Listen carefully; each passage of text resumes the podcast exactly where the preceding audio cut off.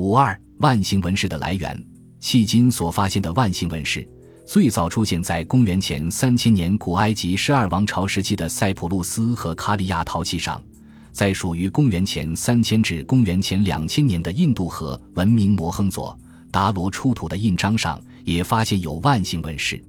我国青海乐都柳湾出土的新石器时代彩陶上，也大量发现万形纹饰。一般认为。青海乐都柳湾陶器上的万形纹饰是从西亚、中亚、南亚的途径传播而来的。在广汉三星堆祭祀坑出土青铜神坛第二层人物雕像的衣襟正面和背面，均铸有左飘的十字形纹饰。这种纹饰被认为是万形纹饰之一种。三星堆出现的万形纹饰不多，可以肯定是从外传播而来的。但究竟是通过青海地区南传，还是经由印缅通道传播而来，这个问题还需深入探讨。